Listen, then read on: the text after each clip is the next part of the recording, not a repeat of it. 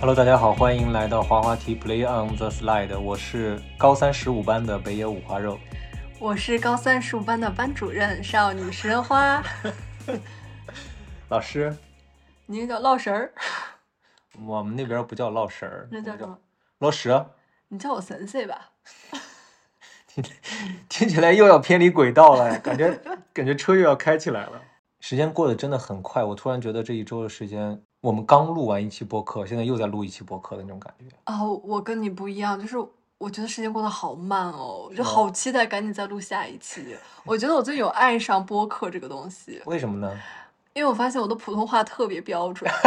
我因为我之前跟大家说过，我人生的一个遗憾是不会说任何的方言。现在我发现我的用武之地就是录播客，说非常标准的普通话，全世界都在讲，哎，那是中国 话。一如既往的老样子，我们先要不要说一说这周都干了些什么比较难忘的事情？这周比较难忘的事情，你没有必要非得这么字正腔圆的说话，你知道吗？这一周我比较难忘的事情有，你你有什么难忘的？我最近这几周嗯，打篮球的手感都不错， 真的让我蛮开心的。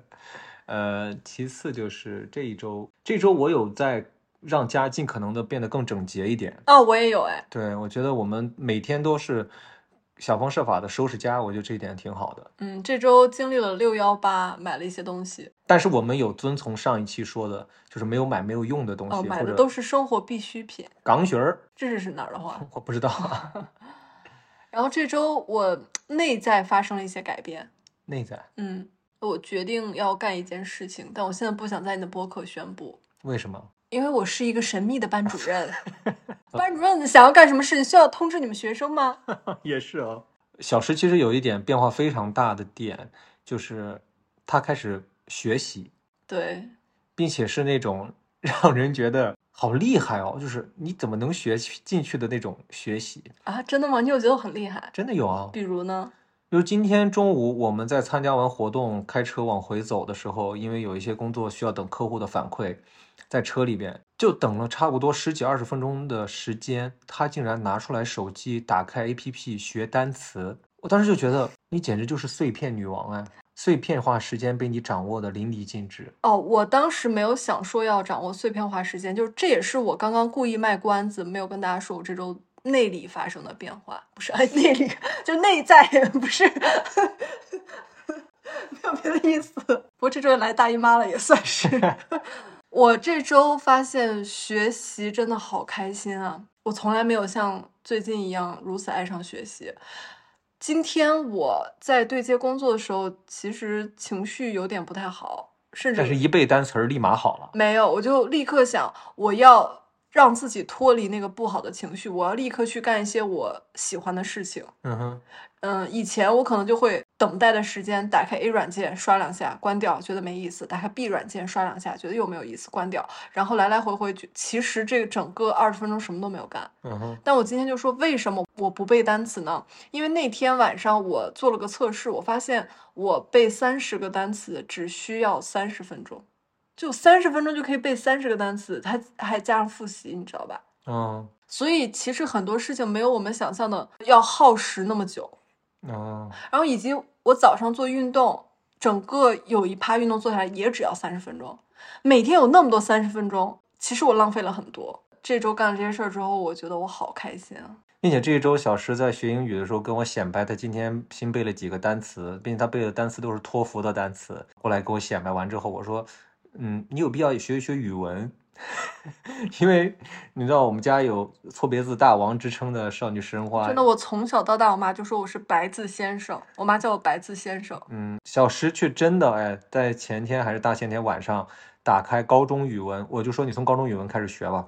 他开始认真的学习高中语文，并且第一课已经学完了，对吗？哦，第一单元学完了，第一单元学完了。嗯，你学的第一首词是， 《沁园春·长沙来背一下给大家听一下。》 ，really？你们播客是在划水吗？ 当天晚上就我最后累到睡着，哎，啊，我没想到使用大脑能累到睡着。当天背了五十个单词，然后学完了高中的第一单元语文。啊，好开心啊那你！真的很厉害。但特别累，大脑可累了。其实学习是让人疲惫的，但是学习是有成就感的。嗯，对，其实这就是我们今天想聊的第一个事情，关于学习的这件事情。因为我觉得适逢中国一个非常大的节日也来了，就是高考节。嗯，没错，这件事情真的对很多人，我觉得对绝大多数人吧，嗯，这几天感觉比春节的那几天要重要多了。 就是年你什么时候过都行，但是感觉高考这辈子就只有那么一次或者几次。我觉得这个应该是对每个人人生都会有一次比春节还要重要的节日嗯——高考。嗯，哎，但你要不要先解释一下我为什么看高中语文呢？因为小石没有完整的读过高中，他只最后去复习过高中的呃文化课程。这也是我们学艺术类的有一些学生最头疼的点，就是文化课高考之前，我们要先经历一个专业考试，专业考试通过了之后，再去复习文化课考试。但是很多人其实，在之前把大量的时间投入在专业类的学习上面，最后拿到专业课的录取通知书的时候，再去复习文化课的时候，差不多就已经到三月份、四月份的样子了。嗯，然后六月份高考，其实你要复习整个三年的时间，差不多就只有三个月。三个月左右，真的还蛮艰难的。特别是对小石而言，在那之前他，好了，我决定承认了，我没有上过高中。嗯，所以有时候潘大哥说我没文化，我我也没有办法辩驳，毕竟我连小学的毕业证都没有，我没有小学毕业证。哇哦， 那你可真酷呢。许多年前，你有一双清澈的双眼，奔跑起来像是一道春天的闪电，想看遍这世界，去最遥远的远方，感觉有双翅膀，能飞越高山和。对，其实我们今天想聊的这个主题，就是围绕着高考来的。高考这件事情真的很重要，应该算是全民都会经历吧。我觉得这是一个富有中国社会主义特色的一个日子。美国也会高考吧？对，但是感觉他们本节目的观点只代表我们两人的个人观点，绝不有什么意图哦。他说出来的话只代表他个人观点，跟我都没关系哈。就是感觉他们那些国家可能不通过高考也能够有很多别的选择，嗯，度过他们的人生。嗯可能这个是跟国情也有关系的，嗯但是我们国家的发展到现在确实很多点是没有办法的，包括我们的人口基数太大，嗯我们的学校的数量其实是没有跟得上人口这么大基数的。你像我们四九年建国到现在，我们的经济发展已经很快了，但是一定是有经济发展所跟不上的那部分的。比如说教育，其实现在还没有达到那么好的标准。其实我们平心而论啊，说句实话，这个东西是透明的，大家都能看到的。就是世界大学排名上面，嗯，其实我们的学校没有那么多。对，其实相对而言还是少的。嗯，所以说，其实这也是国家近两年一直在大力发展教育的一个点，以就是真的只有教育能够拯救一个人。嗯我同意。嗯，今天聊回到高考这个点来，也是应景啦，正好这几天是处于高考这个时间。另外就是突然回忆起来高考，我觉得还是有挺多想聊的事情的。我觉得高考改变了我的人生轨迹，高考能改变很多人的人生轨迹，是包括你我在内。当然，我们说也有一些人，嗯、没有被高考改变，但是他自己改变了。当然，那些人就是少数人哈。嗯我们就说绝大多数人还是会被改变的。我的第一个问题关于高考的，我就是想问一下你，因为你是非常特殊的那种，你没有嗯读过高中，但是你却要参加高考。嗯所以说你对高考的那个回忆都有哪些呢？我对高考的回忆。我觉得那是我人生中最努力，到现在为止最努力、最努力，为了一件事儿拼尽全力的一次。啊，我从来没有不管不顾去干一件事情，你当时真的很投入。而且心里就有一个非常明确的目标，我一定今年要考上大学。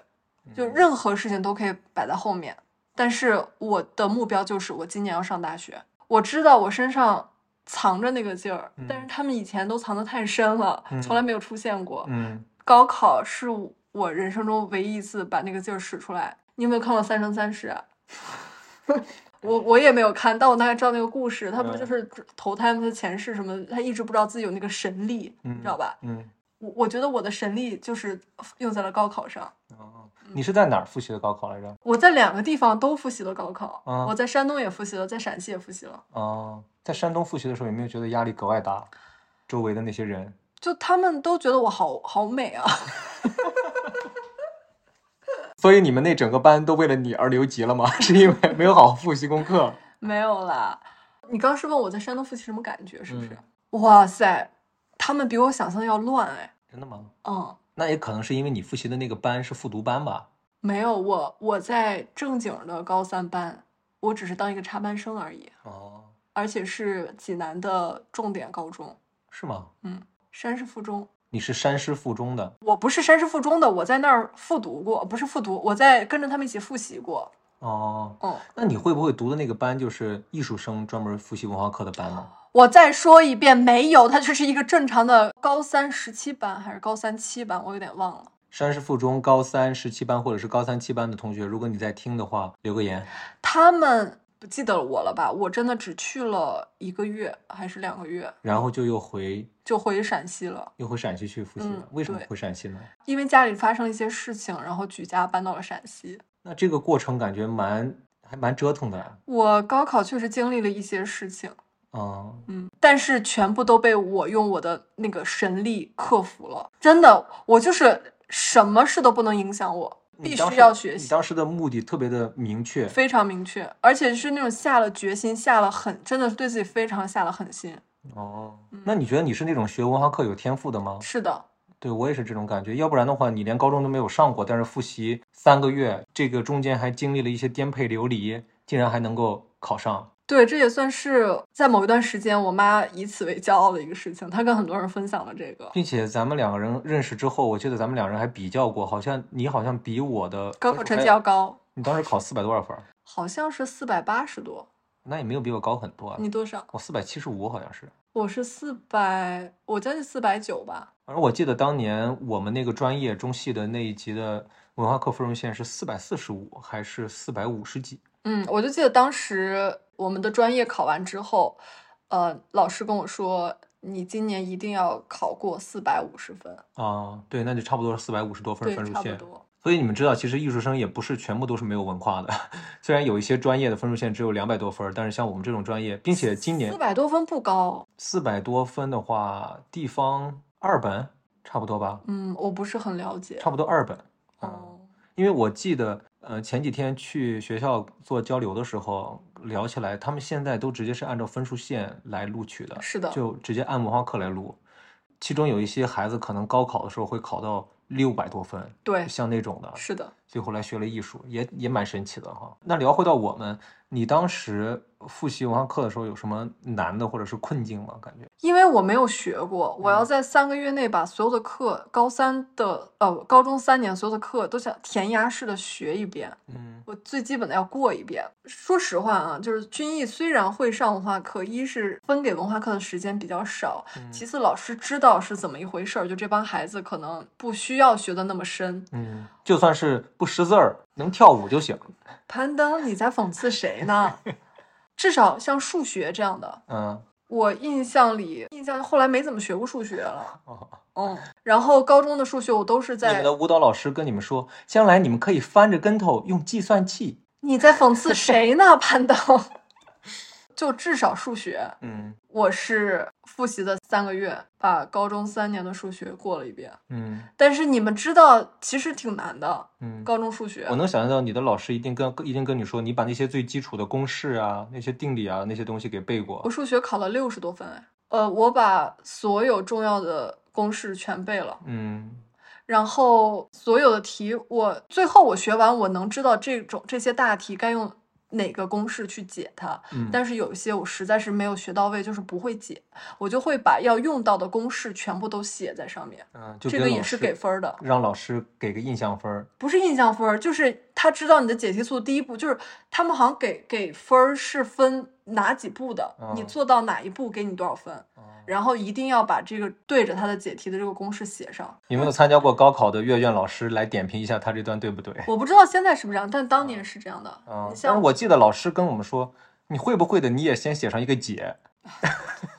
对，还有了，老师教我们说，如果说这个题你真的一点儿都不会了，你写完解之后，把上面的那些东西下面再抄一遍。 哇，这老师在坑人吧？就是他说，最起码老师会觉得你，哪怕你不会，你也你也尽力了，说不定你给个你记一分儿那种 你的。记不记得数学题是会写三个点儿，因为，嗯然后再三个点儿倒着是所以。嗯我每次都会因为什么我都会写出来，所以要用什么什么，但是没有结果。对， 做不到那一步。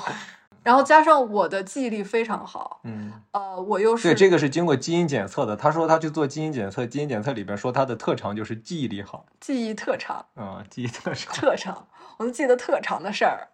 我选的文科嘛，嗯，历史、政治、地理这三个东西，你最不擅长的是地理。我地理有一块儿老是学不明白，嗯就是涉涉及到数学，啊，这个是还是你有印象吧？地理嗯有些东西是涉及到数学，地理包括没有那么简单。包括算经纬度的，像那些感觉是的啊。呃，但是很多需要背的东西我都背得特别好，而且我还给自己最后呃一周还给自己那个那个那叫什么呀？押题，我还给自己押题来着，我还押对了，挺骄傲的。哇，真的，我们两个人已经离高考过去十几年了。我想再分享一个，我现在好激动。我真的很擅长押题，呃，我后来呃也是很多年前了，有一个女孩想要考我们学校制片专业的研究生，在这一点上，小石真的很神哎。他一个本科毕业没几年之后，辅导了一个要要考考研研究的生的人，帮他考研究生。 哇，然后我就是全部都教了他一遍，最后他该考之前，我帮他押题，呃，据说也押押到了，然后他后来考上了。但你自己却是一个本科生，你教出了一个研究生。对，这可见，呃，国内有一些研究生夺水。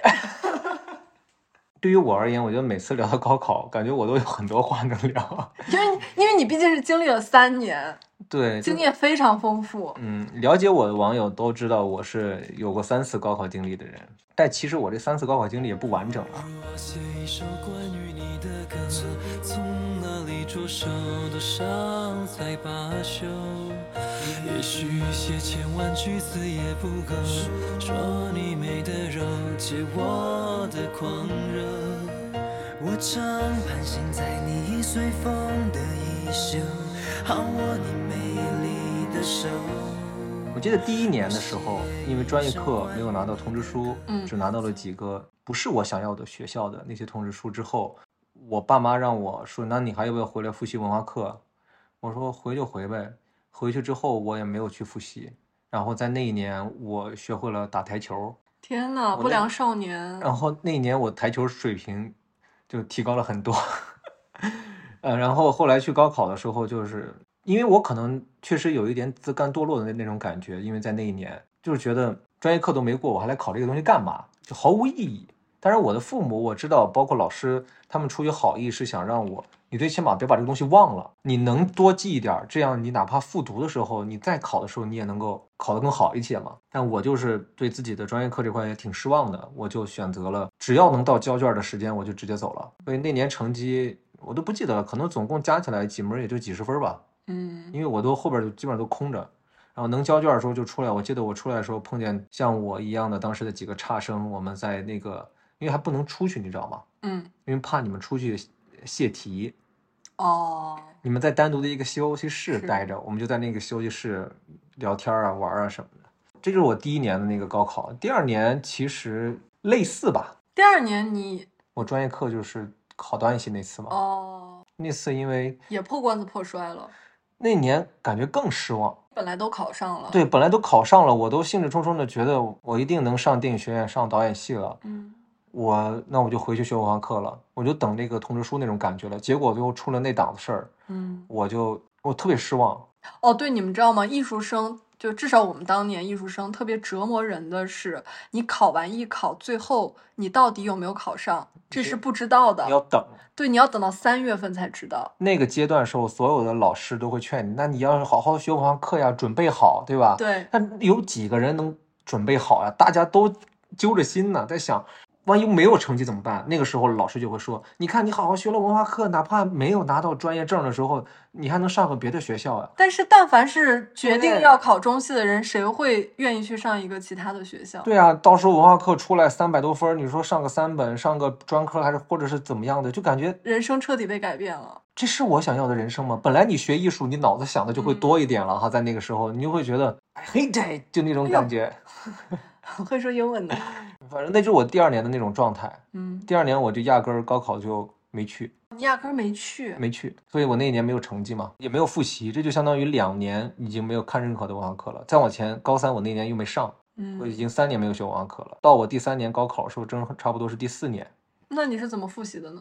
就在这一点上，我其实真的还是挺感谢我父母的。嗯，我觉得我今天能走到这一步，嗯，感觉就如果我的获奖词里面肯定会感谢父母。 就是那一年回到家别动，获奖获什么奖？你脑补自己获什么奖？ 高考获奖， 高考次数最多奖吗？我那一年我记得回到家之后也是先在等，但是等的那个时候我就有开始学了，嗯因为我那年感觉不错，哦，就感觉应该是能拿到要么中戏要么电影学院的证儿了。嗯就我觉得那一年发挥的还是可以的。我爸妈就说，那要不要先好好学一下？哎，我跟你很像哎，在最关键的那一年也遭遇了一些事情，哦，对，差一点那年高考我又啊差没点命丧， 是不？命丧黄泉啊，那 就是不是，我想说你命丧，我知道“命丧黄泉”这个词，你不要重复，你让大家以为我不认识“命丧黄泉”，这很过分啊了。我爸妈找了一个朋友，那个朋友是在我们当地的一所高中，呃，任职的一个，他就把我带到了那个学校去复习。刚开始去的时候是一个我在美术班里边复习，就是那个班都是学美术的。嗯就后来发现那个班好像没人认真在学文化课，知道吗？感觉大家就是好像也都知道自己没能考上央美，或者是没能考到特别好的美术类的院校，那考一些别的乱七八糟的，可能两百多分儿甚至一百多分儿就够了，很多的他们就没有在认真学。我就记得很清楚，我爸那个朋友有几次教室在一楼，他也会趴在后边的玻璃上观察一下，嗯，感觉就是来照顾照顾我那种感觉，看一看我有没有在学。他发现我也没有在学， 就我有受旁边人的干扰。当时跟我那个同桌一起聊天，因为我那个同桌刚好很巧的是，他是我们小时候生活在一个大院儿的朋友，嗯所以很熟还，就上课总一起聊天儿什么的。然后他就觉得这样也不行，然后他就想了一个办法，就是把我叫到他的办公室去，然后让每一科的任教老师在这一天排出一个一节课的时间来。单独给我来辅导，当然我知道我爸妈肯定是有给他们 money，为什么时不时说一些低级词汇？就是我肯定知道我爸妈是有给他们一些课时费的，嗯但是呢，嗯、他们能来，我确实也挺感激的。我记得当时印象特别深，我数学老师给我辅导了三节课之后就放弃了，说攀登你这个数学呀、你就能写啥就写啥吧。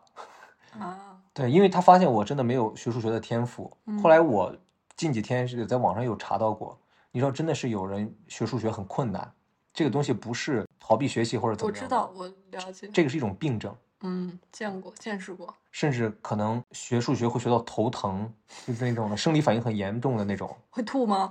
有可能会吐哦。这叫什么什么数学如恐果惧你的症还孩是什么子什跟么你这症？么说，说爸爸，我看到数学我想吐，你怎么是？那我会带他去做做测试。如果真的是这样的话，那我们就不学，会基本的会加减乘除就好了嘛。这都影响到他身体了，我还能逼他吗？万一在身体再影响到他心理怎么办？可是妈妈真的希望生一个数学家哎，咱们两人这个基因，两个人哦加不起来，不可能嘛？你考六十多分儿，我考四五十分儿，咱加起来一百多分儿。 然后第二个放弃我的是政治老师，政治老师就来上了一节课，他说：“嗯、你找一些你之前考试的卷子来给我看。”我回家去找，结果我妈给我找，发现我高中的课本儿那些卷子放在呃仓库里边都被耗子啃了，上面有很多的老鼠屎，然后耗子啃过的痕迹，他就说根本就不能用了。然后我就跟老师也实话实说，我说我高中时期那个高一高二，我的政治一般都是十几二十分儿。政治怎么还能考那么低啊我？说首先老师，我承认是因为我不背，嗯我很排斥学这个学科。其次是我觉得当时我觉得学这个东西没意义。然后老师就说：“那潘东，我只能告诉你，咱们拿出书来画重点，画完重点你就回去背，能背多少背多少，因为这个东西也没有办法给你去怎么辅导。到时候题一出来，你觉得这个题该这么答，你就多往上写，就尽可能写，写多点儿，写满点儿。”哪怕你有一条写跑题儿，说不定有另外一条是对的，那你还能得点分儿。后来就差不多在辅导了一段时间之后，我就遭遇了那个事情。嗯，这个事情可能说出来又跟校园暴力又沾了点边儿哈。嗯，其实我到现在也没想明白到底是谁动的手，我只有一些猜测。到底发生了什么呢？这一段真的很很惊心动魄。有人捅了他一刀，差一点我就认识不了他了，真的差一点，这世界上就没有攀登这个人了。后来有朋友帮我分析，说是因为我当时是从，因为我在北京待了也好几年嘛，嗯两三年再回去，穿着打扮可能是什么的，跟他们都不一样。还暴露 了吗？怎么了？我穿比基他尼他嘛们，那会儿说你是骚货，用现在的话说，太潮了。对，用可能用现在的话说，就是说比他们都潮一些那种感觉。然他后们呢，讨厌潮人，加上我当时个儿又比较高，人又比较瘦，小伙长得还挺板正儿。高潮男， 高潮， 你能不能不要老是说这些让人误解的词汇啊？什么叫高潮男？不好意思啊，不好意思，不好意思，我因为我完全想的是，我想说你怎么没想到是竟然会传传递一些错误的信息。他们就有人说，其实是好像有一个班的一个女孩儿对我有兴趣，想让人来打听我来着。结我果哦好喜欢那个高潮男啊，好像喜欢她的男孩儿呢，又有一些外边的混混的朋友，社会背景让那个人来教训我，灭掉那个高潮男，有可能。但是呢，我也很清楚，因为我也有一些小混混朋友在当年，我知道他们下手的那个方法。其实我当时就是在屁股偏下一点点中了一刀。差点捅到菊花。他们当时其实就是不想让我在这个学校待着，嗯，想因为捅屁股你就做不了嘛，你至少在伤口好之前你就做不了，你就只能趴着，他们真的好狠啊！也挺坏的吧？对我只能说而这个时候距离高考还有多久？当时已经快呃快离我生日很近哎，好像就在我生日的前几天，攀登即将过他二十岁的生日，四月二十五号还是四月二十？那时候小申花还只有不到十六岁。我爸他也知道我今年必须得考学了，嗯如果说今年我再考不上，他觉得我这个孩子可能就废了。就没有再想学文化课、考大学的这个意思了。是，现在在想，我爸的判断是对的，嗯，如果我那一年高考没能考上的话，我可能就真的会走上一条乱七八糟的路吧。我只能说，我爸就开始做了一让我觉得到现在为止都特别感动的事情，就是他也请了假回来，在家里陪着我。他会把每一科的老师从学校接过来，再送回去，然后再接下一个老师过我来。们真的很像啊！你都感谢你爸妈，我也想感谢一下我爸妈，那你也感谢一下吧。谢谢爸爸妈妈。我一开始回到陕西是去一个高三的班级插班生，高三其实已经变成自己复习了，很多嗯学嗯校、就是好学生不需要老师再去在那讲了。坏学生也不需要再复习了。是的，对我没有任何帮助。嗯，我们其实回到那儿都有点人生地不熟，我妈就托了很多朋友介绍老师，嗯她帮我找到了我高考要考的每一科目的老师，而且都是比较好的，嗯，要么把他们接到我们家来，要么把我送去那儿。我每天从早上七点一直到晚上将近十点都在上课，老师排的也很满，老师什么自己上完课，然后就来我家给我上课，整个那三个月都是这样。我英语考了九十多分，我之前完全没有学过高中英语，我英语考了将近一百三十多啊， 但是你真的很棒啊！你英语考九十多分， 那真的在这一点上，我觉得我们两个人都应该谢谢我们的父母。那我们三嗯二一，谢谢谢谢爸爸爸爸妈妈妈妈。怎么感觉在谢谢听众的感觉？ 感觉他们占了我们便宜对哈，啊！他们不会自己听成哎，起来吧，乖儿子。这个事情让我一直记忆犹新到现在。就是我记得每一个老师来我们家的时候，我爸妈就对他们很客气，因为他们知道这个时候不能让任何一个老师放弃我。他们来之前就会泡好茶呀，弄好水啊什么。我当时我当时的感觉是既心酸又不想我爸妈那么做。我在这个年纪再回过头去想，亏得我爸妈那么做。嗯如果他们不那么做的话，真的没有现在的我。第二个印象深的是，我的英语老师的鼻毛特别长。 我在复习的时候，我总是会盯着他的鼻毛走神， 然后他会问我：“潘总你在看什么？”我说：“哦，我想单词呢。” 做了几套题之后，他说：“哎，你底子很不错哎。”我说：“嗯，还行，老师。”他说：“但那是他今天告诉我他不认识音标，我确实是不他会，管 education 叫 education，我不会语法，我不太会语法。那就那就说明你语言天赋比较好，你语感好。很多英语好的，他未必是语法好，他是语感好因为。我做有一些完形填空啊，各种各样的题的时候，我凭借的是一种感觉，就像本能选择似的，哇塞，而不是记忆那种感觉。哇塞，你上辈子美国人儿不是，我就是一读，我感觉这个地就方会该该填那个词是不啊， 是就会？ 太厉害了！你该不会是个老外吧？英语是你的母语，山东话是你的第二语 言，普通话对你而言只是个小语种。有可能 啊。Mandarin， 辣子、青辣子、红辣子，傻笑你要么好好的笑，将来滴滴呀卡斯大笑，大傻大笑有工作，为我的小工作你好生活。所以其实我当年高考，基本上就是英语、历史和地理帮了我的忙。是的，语言大师。我还其实还是真的是在啃老本儿，这也是我刚开始上高中的时候最强的几科。如果没有这几科，我可能也就选了。好厉害哦！所以高说考一共也没有几科，你有一半都非常的厉害。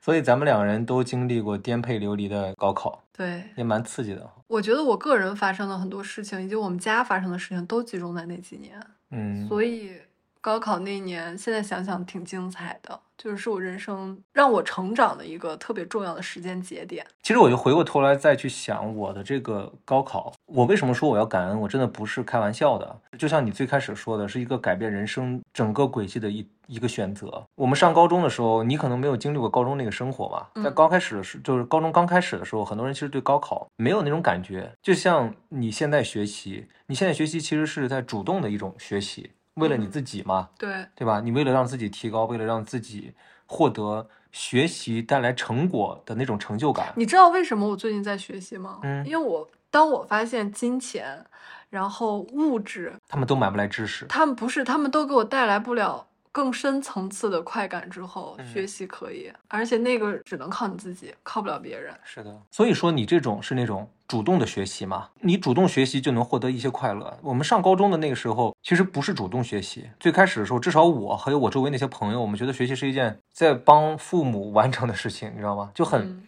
很反叛，觉得学这东西干嘛呀？好累啊！然后考试就想呃凑合过去就行了，上课就能走神儿就走神儿，能逃课就逃课。就是那会儿不觉得高考是为自己而考，感觉都是为了完成父母的一些使命、一些东一些东西。但是到现在再回过头去看那个时候，真的是蛮幼稚的，但确实也是那个当下该有的一种状态吧，我觉得。所以就是不懂事儿嘛。嗯我还记得之前看过有一部纪录片叫《高三》，呃，也可以推荐给大家。那部纪录片其实蛮压抑的，当时也一度被称为禁片，就是因为它反映了在一种填鸭式教育和高强度这种教育下，高三学生那种压力感。我确实知道有人因为高考而做一些很极端的事情，变得不好的，嗯，所以我一直对高考持有的意见就是，它是一个非常重要的时间节点，嗯同但它不是唯一重要的，嗯，它很重要，但它不是绝对，它会改变你的命运，但是你之后的命运也可以通过别的方式去改变。嗯，可能年纪越大，越变得有一些思维上面的偏保守的点，就是发现，在这个泱泱大国里边，如果你连高考的这一关都过不去的话，可能在之后你要出人头地也好，改变自己的人生轨迹，走走上一条成功的路也好，还是挺难的。对，嗯，还是那句话，那些所谓的什么没参加过高考、没上过大学，最后成了功的，真的是在中国是极少数的人。是的，记得我有一个同学呃是我们隔壁班的，是四班的。我当时听说是他因为那次高考失败，整个人就是性格发生了极大的一个变化。因为在那之前的时候，他对自己这次高考其实做好了特别强的准备吧，他觉得自己一定能够考，就最起码是个山大、浙大。但是他最后的发挥就让人大跌眼镜。你仔细观察，你会发现高考就是不光是高考，就所有考试都会有一种人，嗯就他平时还不错，但是他因为心理素质太差，嗯。就没有考好。还有我听说过有同学本来例假不是那天来，结果因为紧张而导致当天来例假，然你后怎么这么懂女性的身体呢？不是因为就在我们隔壁考场，她会分享说啊，例假来啦他们同考场的学生会告诉我们呀，啊，怎么会分享这么私密的事情？就整个考场就被瞩目了。其实对他而言是一种非常惨的一种境遇，整个那一年可能就完蛋了。你现在知道女性有多不容易了吧？我一直理解这是不一是应该点。更加尊重女性？ 尊重，尤其你旁边的这个女性。还有我高中的同班同学，嗯、他家庭条件一般，说白了，他学习天赋也一般。他努力去学了，但是好像发现自己不是那块儿学习的料。他好像也是经历了两次复读吧，但是最后的结果就是他自己接受他自己不是学习那块料了，包括他的父母也接受了。其实后来同学聚会的时候，他也蛮不甘心的，但是他也他也接受了这个东西，就是说，他就说我不知道为什么，就是高考我考不好。她平时学的很好，他平时也一般，但是按照那个说，他平时那个成绩去了之后，应该能上个最起码普通的本科，过那个本科分数线应该还行的。虽然上不了那种重点吧，但是读那种学校应该还行。结果就是不行，哎，我有听过，就是有一个学习很好的学生嗯参加高考，因为他太紧张了，嗯，他把整个答题卡都错涂了一行。真的，临近高考之前，会有很多关于高考的传说在家长群里面流传，嗯而且当时跟我一起高考那个同学的妈妈，她嗯真的很有意思，嗯她跟我妈说，咱们在送孩子高考那天一定要穿旗 袍。旗开得胜。对，我就记得这两年比较流行的是说，东北的家长总会给孩子穿紫色内裤，为什么指定能行？ 对，就指定能行的意思。确实，我爸妈在我高考的时候嗯有特意的帮我上营养，就包括真的，我爸提前那一段时间，我家的桌上总会有核桃。剥开的核哇桃哦，因为要补脑，哦他们说吃核桃能补脑嘛，有用吗？我不觉得有用啊。然后家里的牛奶没有断过，嗯水果没有断过，都是各种的高蛋白的东西，海参。天哪那！会儿感觉父母就把那些东西全给啊你吃了，每就觉得天压一个佛跳墙，就 比中国男足吃的都好，感觉那会儿比较成好。绩有比中国男足好吗？那必须的 呀。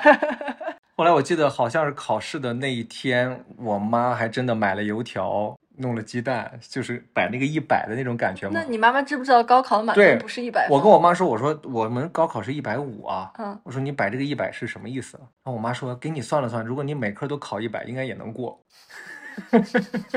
确实也挺逗的。我有没有跟你说过，我其实考了两次高考？你这是婚姻诈骗 啊！在你之前我都不知道你经历过两次高考，你真不知道？我真不知道呀。原来你也是复读生啊？那你还每天笑话我？是这样的，我是军艺零八年毕业，嗯但是毕业一般不都是高考那差不多那个时间毕业嘛？然后那一年我妈就说你先去试试看，为什么都没准备去的，就纯属是练个手。考多少分那年？我不记得，我真没印象 了。但是你知道最好笑的是什么吗？嗯因为那年地震刚过，嗯然后陕西那边经常地震，嗯，我们回去准备高考，晚上睡觉的时候还要在地上立倒立一个啤酒瓶，啊害怕地震。嗯我当时，因为你们也知道，我是一个非常怂的大怂包，很贪生怕死。嗯我高考当时进了教室，发现我的位置靠窗，我真的长吁一口气。我想说，如果地震，我就从窗户逃出去。嗯，我整个做题都在担心什么时候地震。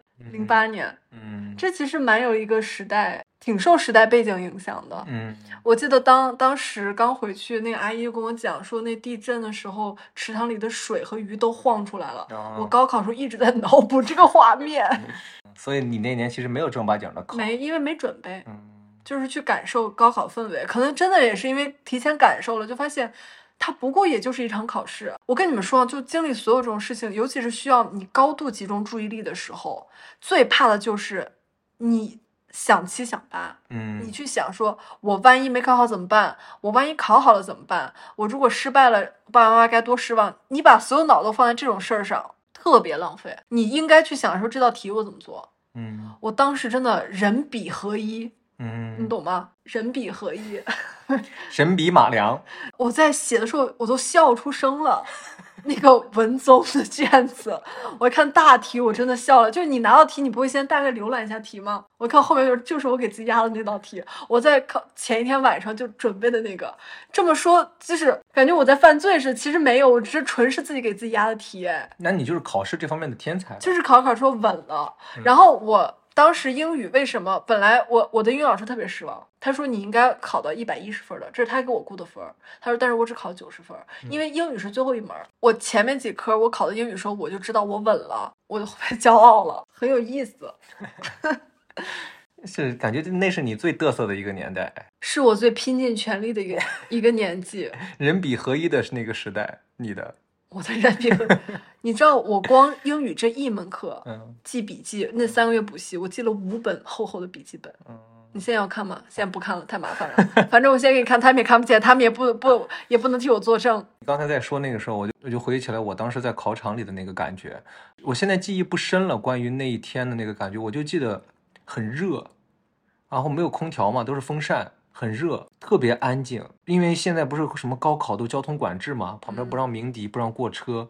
我今天还收到北京提醒高考的那个短信，明天高考是不是？对，其实就是在我们这一期播客发出来的这这一天开始高考。天哪！我还收到那个短信告诉我说，你可能经过有一些区域的时候，手机被屏蔽没有信号，因为那儿有信号屏蔽车，哦，要反作弊嘛。是的，哇哦，真的，就是我回忆起来我的那个夏天，关于高考那个夏天，我就记得是一个巨热、巨安静，然后我好像没有太多的感觉，你知道吗？嗯就在那之前的时候，我看了太多，你知道知道咱们也是学电影的嘛，嗯，也在学专业课的时候，也看过很多电影关于校园的呀什么，感觉人家那些考试一结束，把那个卷子从那个把那些课本卷子从楼上扔下去，然后飘落下来像雪花一样，孩子们都很激动，跑出去，然后相拥还是怎么样的，大家约定了这个夏天一起要去哪儿，怎么样度过人生，度过高中的最后一个夏天。我反而在那一年我特别平静，所以可能是因为我刚受过那个伤，经历了一个很大的一个波动之后，我觉得这些事情好像对我而言都不算什么了。而且你在三个月后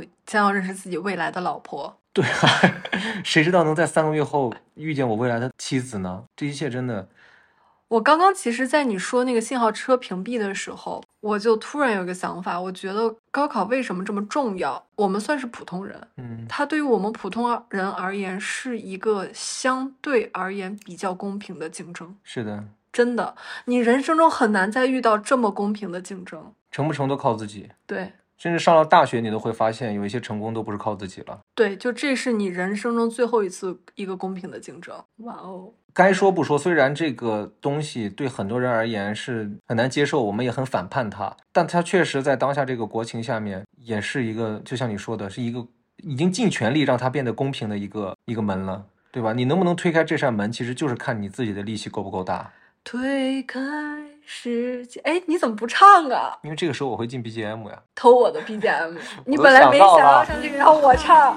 世界的门，你是站在门外怕迟到的人，捧着一颗不懂计较的认真，环过你的眼睛，这无畏的青春。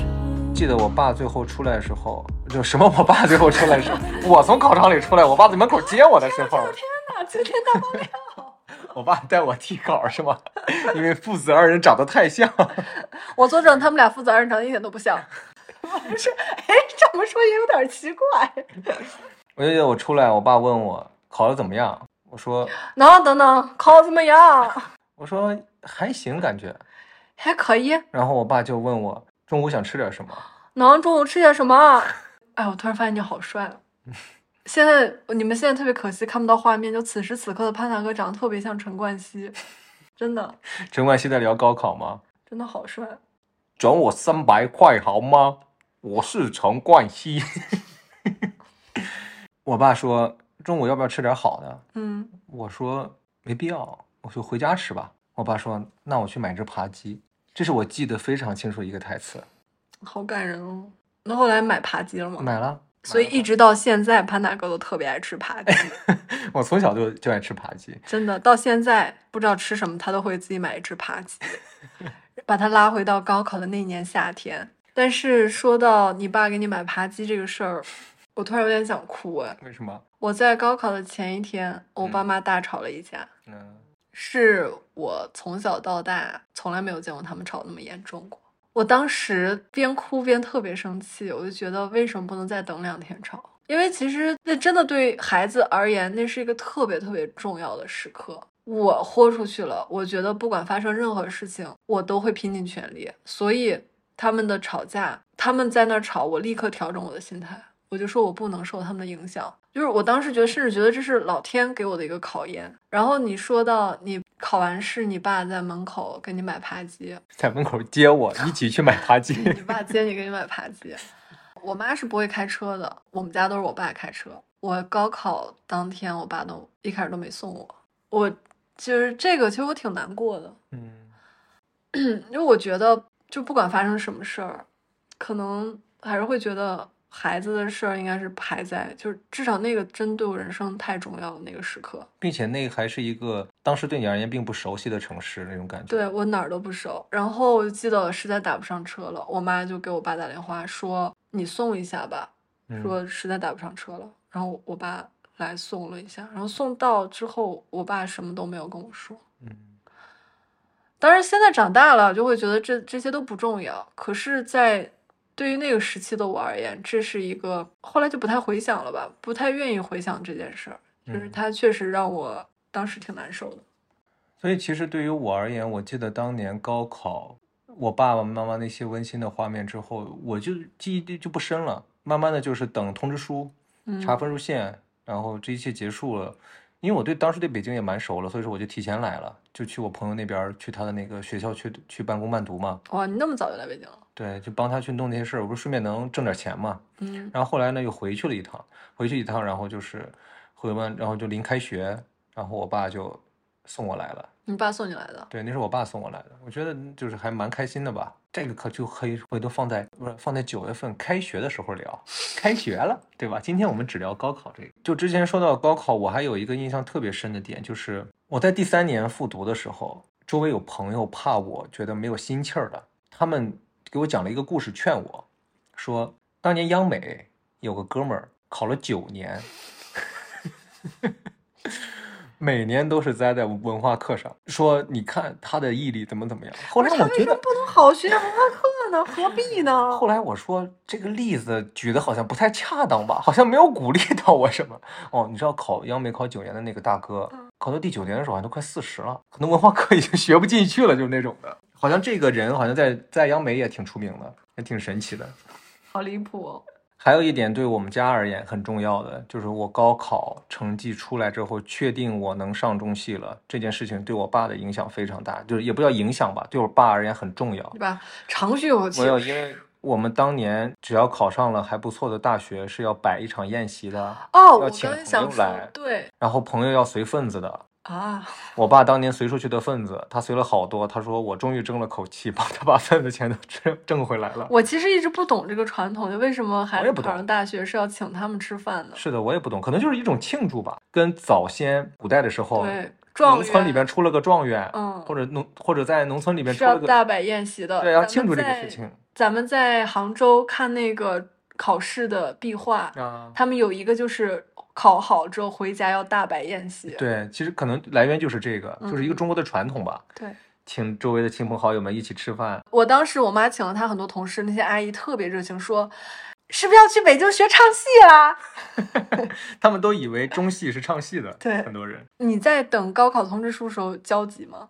我现在能回忆起来的感觉是不焦急，因为我可能觉得我可能都已经经历过最坏的结果了，哦，就我没有在什么可以被摧毁的。我有过一丝丝焦急，嗯，因为就听说什么谁谁又拿到通知书了，啊谁谁拿到通知书了，又有很多电影情节是要么记错了，要么怎么怎 么样，你知道吗？我就特别害怕。我是比较晚时间才收到的，哦，嗯我就记得那个通知书是寄到我爸单位去的，我爸再三确认了他们单位嗯，那个门牌号是最短的，就是那个市那条路多少号，就是因为那个号就是那一栋楼，哦就是就他们单位，他不想寄到我们家去七拐八拐，还要到什么哪个街道哪个什么嗯什么东西，我爸就说那就寄到这儿来。为什么我刚才那么说？就是因为我前两年经历过之后，包括是就受那一次伤，嗯那我觉得我已经经历过最差的的事情了。我觉得在当年我就已经看到我之后会会有很差的人生了。天呐，就是这是一个方向。所以说我等待这个通知书的时候，我没有没有希望，也没有失望，就是觉得我就平淡的来接受它就好了。就我甚至拿到它的时候，我都没有兴奋的感觉，我都没有开心的感天觉呐，，好老成哦，真的一点兴奋都没有。真的一点兴奋都没有。我当时就可能是社会上的事儿经历多了，大风大浪见过之后，这种事儿觉得就没有那么开心了吧。 我当时好开心，我整个高考完之后，我就每天在我的蚊帐里面，你知道我夏天吗？我刚才幻想出了一个画面，你在户外搭了一个大帐，在里边住着。我我每天在我的蚊帐里面看金庸，嗯，我高考完的夏天就这么过去的。然后看着看着看着，你没出去玩吗？因为我不是跟你说我爸妈吵架了哦吗哦？然后他们冷战了整个夏天。那那个夏我天那你整们个夏家，天没见过我爸爸，那那整个夏天你们家应该还蛮凉快的吧？为什么？因为因为他们的冷战嘛。你真的很冷哎。我就我妈也上班，嗯我每天自己在蚊帐里面嗯看、看《笑傲江湖》，我好，这《笑笑傲江湖》是我最喜欢金庸的一部小说。就是因为那个时候，我就幻想自己是令狐冲，他让我看淡了很多事情，让我知道我在三个月之后会遇到我的任盈盈。哎我行，这段一定要剪掉，我求你了，行吗？我刚脑子短路，怎么会说这么恶心的话？Oh my god！我们其实也没有什么，呃，跟高中的同学也没有什么毕业的旅行啊，也没有什么毕业的那些庆因为祝啊。我根本没有啊，因为我当年复读那年考上了之后，人家都旅行都庆祝过嗯我了，高三的同学都都已大二了，都该找工作了。 就是就是这个原因，所以说我说我那年尤其的平淡，因为也没有人跟我一起庆祝。我也很缺失，因为没有几个我当时军艺的同学没有几个高考的，嗯我回到陕西一个人都不认识，嗯，根本没有人陪我玩儿，可惨了。所以如果有听众老爷能听到这儿的话啊，就是欢迎大家一起在评论区呢留下来你们关于高考比较难忘的事情的一些回忆，或者是那个夏天的一些回忆。我们现在开发了可以语音回复的功能哦，没事儿给您唱首歌儿，没事儿给您唠个嗑儿。 我能问小小问一句吗？嗯为什么要叫听众老爷？这是你们那个年代流行的 是吗？这是古代流行的嘛，哦对不对？哦，就是说书人不都是观众老爷们嘛，就那种感觉的，我好奇了呃两周了，终于问出来 了。就是对听众的一个尊称。 OK，对我们现在的语音回复很精彩哦。高考完收到通知书，我就不再担心我爸妈吵架的问题了，因为我知道我即将开启新的生活。你要离开那儿了，对，所以说真的是一个转折点。啊是的，我不知道啊，咱们的听众里边应该绝大多数都是经历过高考的。就我觉得现在在高考的也没有时间来听这个了。如果说有很年轻的朋友还没有经历高考的，或者是即将要经历高考的朋友，你们一定一定要让这个事情变成是为自己而努力的事情。对，这个事儿没人能帮得了你什么。只有你把它当做是为自己而努力的，你才会拼尽全力，真的。你的人生真的会被它改变。这也不是一个什么鸡汤什么的哈，就是很现实，就是很现实的，就是你考上好的学校，你找工作的几率就是比别人高。是，而且我特别后悔，是我没有考得更好。你如果考得更好，你会去哪儿？我必须北大或者清华呀！也是，高一的时候，我的班主任就逼着我考北大，说攀登，你就是考北大的料。结果我说， 结果三年之后，你们的高中班主任说我这是瞎了眼了我， 哎呀呀呀呀呀呀！我们那一年寒假的时候回去看我们高三的班主任，跟他聊起来。我班主任问我说：“潘登，你现在是在哪儿工作呢？” 我说：“老师，我在上大一。” 他说：“啊，你复习了这么久吗？”我说：“对。”他说：“最后是上哪儿了？”我说：“上，我说上中戏了。”然后他说：“看戏去了他。说早就觉得你是搞演艺的料，就说我。我说老师，当年你不是让我考北大吗？他说跟你客气客 气，你也信。我们那个老师其实挺顽皮的。哦，我觉得高考这个事情，你说它发生在这个世界上，可能本身没有多大的意义，但是落实到人身上，落到每一个人身上，它真的是意义变得很巨大的。我就回忆起来，我表哥嗯他其实初中的时候不学习特别好嘛，嗯高中的时候学习就不好了，嗯所以说高考之后读了一个就是一般的学校吧。虽然说他现在生活看起来也挺幸福的啊，但是我总是觉得，如果他当年初中时候学习是我们全市最好的那波人，哇哦，他一定能变得更好。而我妈妈那边的其他那几个表哥，你也能看到，他们因为学习成绩而改变了他们的命运。他们从农村出来的，他们连上学的钱都是我爸爸妈妈出的。对我爸妈照顾他们很好，因为我那几个哥哥也是人很好，学我习现在很努懂你力爸妈嘞，就是在自己孩子身上看不到什么希望，于是就光撒网。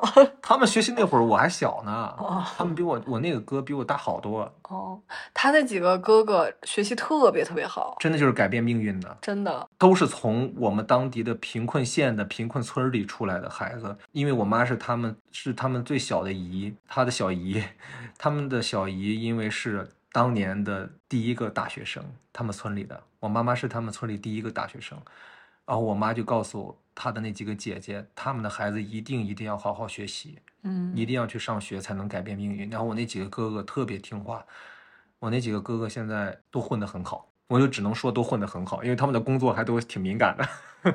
真的非常厉害。嗯，就让我觉得我骄傲。 但是我觉得我最骄傲的是为我妈而骄傲。我第一次知道知识能够改变一个人的命运，考试能够改变一个人的命运，就是看到我妈。我小时候跟我妈回我姥姥家看我姥姥家那些亲戚的时候，那些亲戚总会说一句话，听得耳朵都长老茧了，但是我就记住了。那会儿我很小，但是我就记住了。他们就说我们山沟沟里出的金凤凰，形容我妈妈，天呐，她是他们村儿里边第一个女大学生。那你妈有没有立刻说一段那个绕口令？红凤凰，红红红红红红凤凰，红红凤凰红，什么紫紫凤凰？我妈是化学老师， 她可能会背元素周期表、氢氦锂铍硼氮的元素那的。你说到这儿，我特别遗憾、特别遗憾的一个事儿，我真正遗憾的事儿， 你没有学理科，我没有学过物理和化学。就你们可以尽情的以此来嘲笑我，我为什么要嘲笑你？我妈妈是化学老师，我化学考十几分儿。我特别想，我特别想学。嗯，最近悟到一个感悟，就是如果真的很想的话，Why not 就去学一学试试。我今天洗澡的时候就说，我从来没有想过要当一个黑客，嗯，不是？感觉“黑客”这个词儿稍微有点落伍了，好像是不那是？现在都叫什么？咱也程不序知道员？程序员就是黑客吗？ 我从来没想过去学编程。啊，我在这周学英语的进程中，我真的想明白这个事儿了。嗯，什么时候开始学习都不晚。你不活到老学到老。就这句话，我们经常喊口号。我们人在毕业之后，步入社会之后，我从来没见过我身边任何一个人继续学习。这个学习是不带任何功利心的，说我要为了考到哪儿，我为了下一步什么打算，考个去学研啊去学习。对考个而证啊这儿个学习纯粹就是你希望能感知，就是语言这个工具，它可以让你感知到这个更清晰的感知到世界的广阔。嗯可是这是一个维度的广阔，嗯还有另外一个维度广阔，就是你当年从来没有接触过的知识。如果你把我想成一个网，如把果你想象成一张网。 哦，OK。然后呢？就是有可能是乒乓球网还是羽毛球网渔？网，渔网。哦你只就是我们有可以这么可以横着拉，也可以竖着拉。嗯但是我可能只知道横着拉，我从来没想过竖着拉。但是你每个方向都拉，你这个网才能越来越大。渔网是有弹性的吗？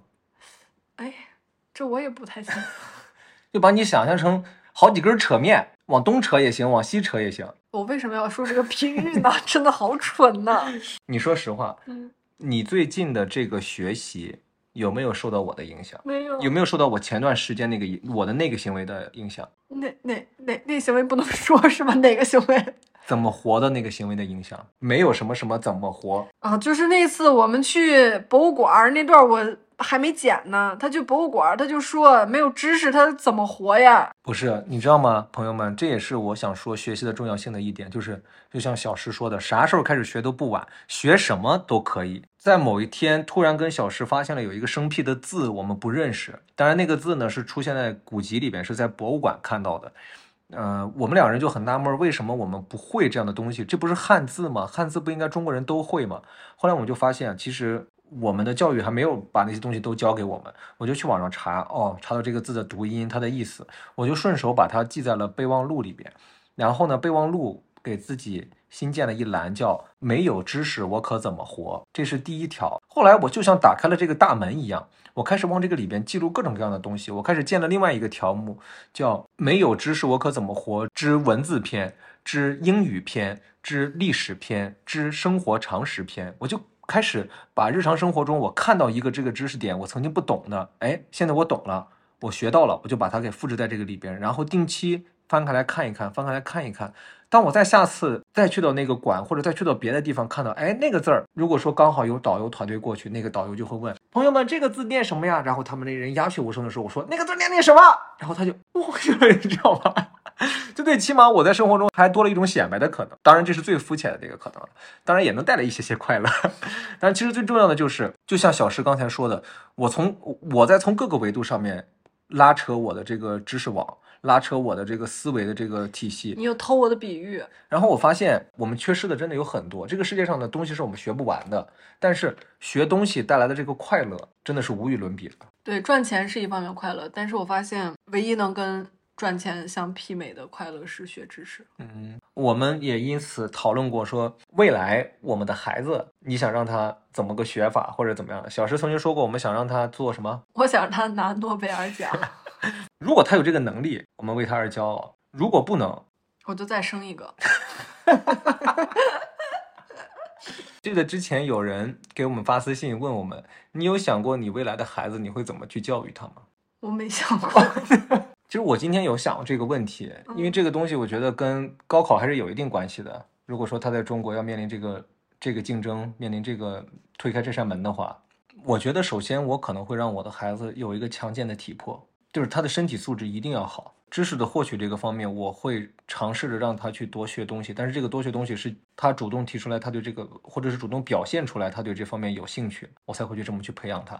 我觉得家长一个特别重要的怎么说义务吧，嗯是你要先让孩子知道这个世界上有这么多东西，才能让他从中找到兴趣。把我们在三十多岁发现的知识的可贵的点，在小时候就让他感受到。对，这个特重要，嗯让他知道就是为什么妈妈在三十岁的时候突然爱上了学习，嗯，这个东西带给我什么样的快乐，嗯我希望孩子也能知道。然后嗯孩子发现没有快乐， 坚决不学习。 就是我觉得学习这个东西是有方法的，总能找到适合孩子的一个方法。对于我而言，我就觉得一定要有强健的体魄，加上多方面的知识。我就突然想到，就是我现在会羡慕的人，嗯我真正打心底会羡慕的人，是特别有学识的人， 嗯这是我希望自己可以成为的那种人。嗯还有一种是他干了一件事儿，一直坚持下来，成为了特别这个领域特别特别厉害的人，嗯也是我特别羡慕的。我希望我的孩子可以成为这样的人。嗯，好吧，那我们今天这期就到这儿吧。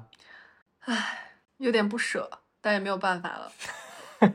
主人已经下了逐客令了，嗯，还是那句话，如果大家关于这一期有什么想说的、想聊的，包括之后想听我们聊的一些事情，都可以放在评论区或者是私信里边。放在评论区的话，我们可以语音回复哦。哦，那我们今天这一期就到这儿喽。好了，同学，不要再做晚自习了，现在可以回家了，好的，老师，快睡觉吧。再次欢迎大家来到滑滑梯 Play on the Slide，我是三年级十五班的北野五花肉。三年级十五班宿舍该熄灯了啊，赶紧睡觉吧。我是校长， 不好意思，短短一小时升职了， 没想到吧？拜拜拜拜拜。